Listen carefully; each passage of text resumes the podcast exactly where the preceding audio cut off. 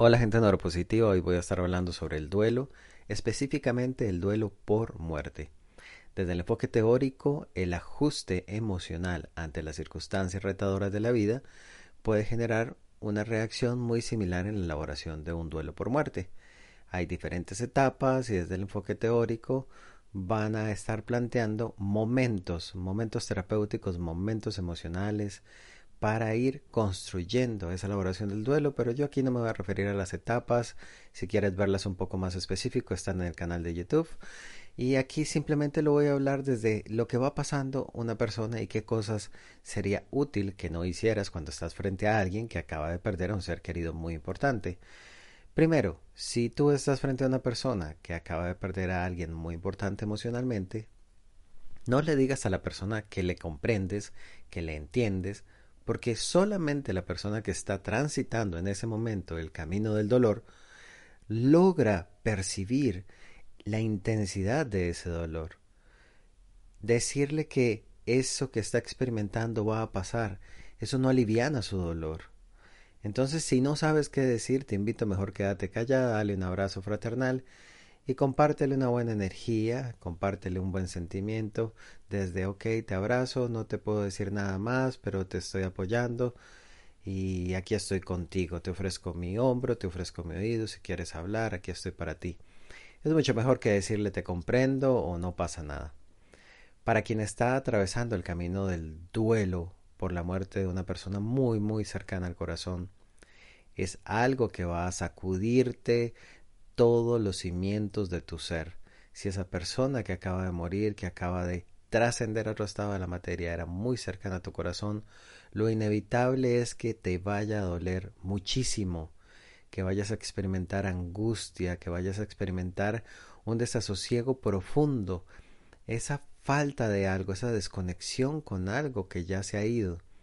Y eso va a generar tristeza. Cuando estás elaborando, cuando estás empezando este camino, lo más recomendable es que lo transites sin maquillaje, sin medicación, sin pastillas, porque el duelo es algo que tú y yo y todas las personas por muerte vamos a llegar a experimentar en algún instante y es útil para nuestra mente, es útil para nuestro cerebro que nos permitamos crecer en ese camino del dolor, como lo llama Bukai, en el camino de las lágrimas, y que juntos a través de ese proceso, juntos en esa unión entre tu dolor, la persona que se ha partido, la elaboración de todo lo que estás aprendiendo, lo que vas a ir experimentando durante ese primer año, que hay primeras fechas, la primera Navidad, el primer día de la madre, del padre, el primer día de cumpleaños, las primeras fechas, todo eso va a generar una vocación emocional muy fuerte. Así que lo que te invito es no pretendas que no duela no, al contrario, te invito a que te familiarices. Va a doler, es un proceso de dolor. No pretendas maquillar el dolor. No pretendas negar el dolor. En el momento que aparece toda esta pérdida, es esperable y es adecuado para ti que aceptes el dolor que estás transitando.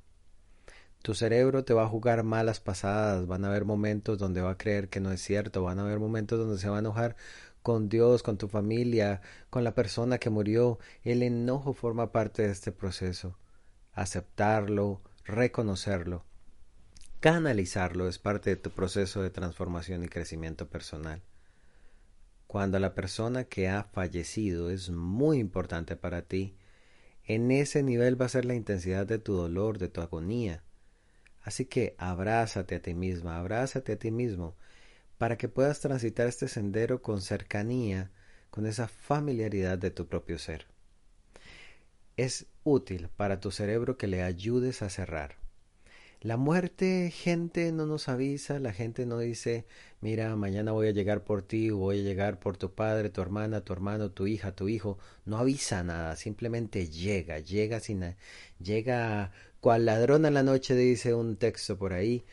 y llega sin aviso, así que por eso es bueno para ti y para mí que no nos acostemos con el enojo hacia esas personas que amamos y queremos, porque no sabemos si nos vamos a levantar, así que también te invito, utiliza si en este momento estás atravesando el camino del dolor para que también estés en armonía y en paz con las personas que quedan, bien, y que sea un aprendizaje para la vida y a ti que quizás no has perdido a nadie por una situación de muerte. No te acuestes con el enojo en tu mente y en tu cabeza. Arregla las relaciones antes de irte a la cama porque no sabes qué va a pasar. Arréglate antes de irte para la calle porque no sabes si vas a volver a la casa. Así que intenta mantener relaciones sanas, asertivas, saludables con la gente que amas, con la gente que toca tu corazón. Bien, es útil, como les decía anteriormente, cerrar. Como la, la muerte llega sin aviso, las personas en algunos casos no vamos a tener la oportunidad de decir adiós, de decir gracias por todo lo que experimentamos juntos. Así que hay un ejercicio muy bueno que les invito a tomar en, en, cuenta y que tomen nota. Si tú has perdido a una persona muy cercana a tu corazón y no tuviste la oportunidad de despedirte, te voy a invitar a que eh, practiques este ejercicio. Si puedes desplazarte a la zona donde está eh, sus huesos, sus restos, donde está el cuerpo, porque vives en el mismo país, porque tienes la facilidad de llegar, te invito a que vayas y cuando llegues allí a ese lugar donde está, si es el cementerio o el lugar como el nombre que le des, llegues allí, saludes y sea como que vayas a hacer una visita, una visita de cierre. Y cuando llegues allí, tú toques y le digas hola, papá, hola, hija, hola, hijo, hola, mamá, hola a esa persona especial que está allí, a lo que queda, sus huesos, a esa parte que tu cerebro entiende como cercana, y que le saludes y tengas una conversación y que le digas allí en esa energía para canalizar el dolor y favorecer el cierre, que le digas he venido a hacer un ejercicio de cierre, He venido aquí para decirte adiós, he venido aquí para dejarte ir, he venido aquí para agradecerte, agradecerte todo lo que hemos transitado, agradecerte que a lo largo de todos estos años maravillosos aprendí contigo todo lo que tú tengas que reconocerle y agradecerle a esa persona que murió, que ya se fue, y que le agradezcas de ese hermoso lugar de amor incondicional, que también le puedas decir a esa persona gracias por amarme, gracias por compartir tu tiempo conmigo, yo te amo, te amé, aprendí muchísimo de ti, que tú también practiques el perdón con esa persona que ya murió y que le digas, aunque ya esté muerta, mira, te perdono y que le hagas saber de qué le estás perdonando. Te perdono por haberme gritado, te perdono por haberme ofendido, te perdono por haberme juzgado, te perdono por haberme golpeado, te perdono por todas las cosas que tú necesites hacerle llegar ese perdón simbólico a esa persona ya fallecida y que también le digas a esa persona, perdóname, a esa memoria, a esa energía, perdóname por aquellas cosas que yo te haya hecho consciente o inconscientemente, que te hayan dejado dolor, que te hayan generado lágrimas, que te hayan generado malestar, perdón, y que puedas entonces de esa manera construir un puente, un puente que esté cerrando de manera asertiva esa relación, de manera adecuada poder cerrar la puerta para seguir adelante y que le digas a esa persona, mira, gracias por existir, gracias por haber formado parte de mi vida, gracias, estoy honrada, honrado de haberte conocido y que lo hagas desde un buen lugar. Mira, básicamente es ir a hacerle visita a la persona que amaste, que sientes cerca tu corazón, con la firme intención de decirle adiós, te dejo ir. Es un ejercicio que bien hecho ayuda para promover un cierre en tu mente con esa persona que no pudiste despedirte, con esa persona que no pudiste decir adiós porque la muerte agarró en curva, porque llegó sin avisar y quizás no tuviste ese chance, y que puedas promover entonces ese cierre. Si una vez que estás allí te llevas una botellita con agua, te vas sola o solo para poder que hagas un ejercicio bonito, y mira, siéntate, haz una visita, es una visita, no te apresures, es una visita, interactúa, con esa energía hermosa que está en ese lugar. Ahora bien, si resulta que la persona que murió, falleció, está a miles de kilómetros porque resulta que estás en otro país y no tienes papeles para ir a regresar a tu tierra de origen y despedirte, pues entonces hazlo simbólico. Vas y buscas un espacio en tu habitación, en tu casa, pones las fotos de esa persona que ya murió y le empiezas a hablar desde ese lugar del corazón siguiendo esa misma pauta, saludar, explicar por qué estás haciendo ese ejercicio, que lo estás haciendo para promover un cierre, por tu bienestar, por tu salud mental, y que empiezas a reconocerle, a darle gracias por todo lo transitado, a expresarle que le amaste, a hacerle saber que le perdonas y que te perdone, y a hacer ese cierre hermoso cuando ya has transitado toda esa historia de vida a la par de la persona, poderle decir al final, mira, hija, mira, hijo, mira, papá, mira, mamá, mira, hermano, mira, hermana, mira, pareja, mira, amor de mi vida, ya te dejo ir. Hacer este ejercicio con toda la carga emocional responsable te va a ayudar a construir desde un buen lugar estas primeras etapas del duelo. Cuando acabas de despedirte de esa persona que era tan amada para ti, tan amado para ti, y que es sano dejarle ir. Lo otro que te invito es cuando hay un duelo por muerte, igual que otros duelos, lo que te invito es que limpies ese lugar, esa casa, si era que vivían, compartían el mismo espacio, y que no hagas altares. Altares es cuando las personas llegan y quedan en un lugar y ponen allí las fotos o no toquen esa la ropa de mamá, papá, hermana, hermano, hija, hijo, pareja, nadie la toque, guardan el mismo lado de la cama, dejan todo igual, intacto. Esos son altares emocionales que van a estar cargados de mucha energía, que lo único que va a hacer cada vez que lo veas es tirarte al suelo. Esos espacios, esos altares simbólicos, es útil para tu mente que los cambies que los transformes, que muevas todo, que llenes tu casa y ese espacio de una nueva energía. Te invito, te invito, te reto a que logres reacomodar esas cosas, que si está la ropa ahí le des un sentido a esa ropa y mejor la regales a alguien que la pueda utilizar,